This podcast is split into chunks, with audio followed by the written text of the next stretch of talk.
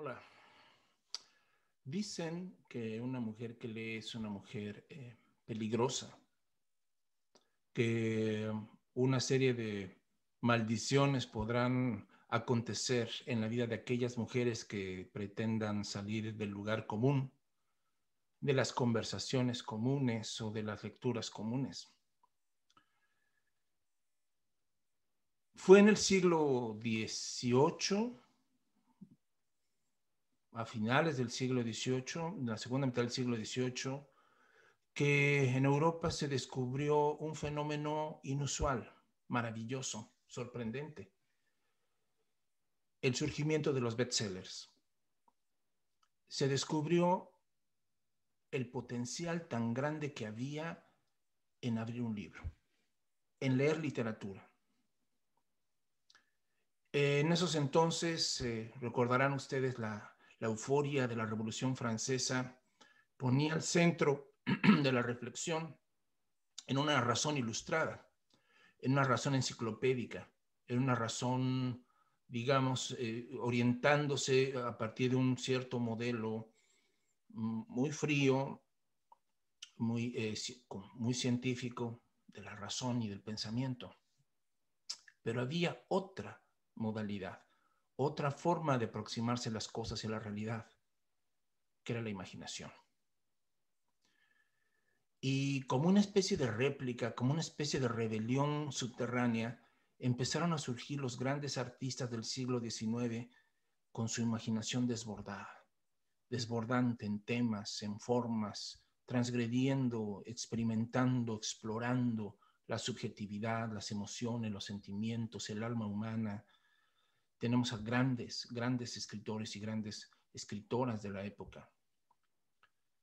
Y dentro de esos está, de lo que hoy quiero mencionar brevemente, la historia de Madame Bovary. Eh, Madame Bovary eh, es una novela que ha pasado a la historia como una gran novela, una novela trágica, una novela amorosa, pero lo, lo que muchos no, no, no, no notamos al principio el dispositivo que había en esa novela y que justamente eh, engarza con esto que estamos platicando sobre la lectura. Emma, que es el personaje principal de la novela, era una mujer pueblerina de Francia, común en todas las mujeres pueblerinas, tenía su esposo, tenía una hija, eh, eh, feliz, acorde con las expectativas que de ella se tenían, eh, socialmente bien instalada, ella había escogido un buen partido en aquellos entonces, el médico del pueblo o el maestro del pueblo eran las figuras, los buenos partidos. Todavía no existía el doctor Simi que viniera a contradecir todo esto. Pero eh, en aquellos entonces, pues ya se casó con el mejor partido, el doctor. Madame Bovary era normal en todo hasta que un buen día o mal día dirán algunos, tomó un libro en sus manos y empezó a leer. La vida de Madame Bovary cambió para siempre cuando ella descubrió lo mucho que le faltaba por vivir, lo mucho que el mundo significaba más allá de los límites geográficos del lugar donde ella nació y que estaban dispuestos para ella, para explorar, para conocer y para conocerse. Madame Bovary eh, transgredió por primera vez los cánones sociales de su tiempo, no cuando tuvo un amante, sino cuando empezó a leer. La primera gran transgresión en una persona suele ser esa, la imaginación. Así es que eh, una mujer que lee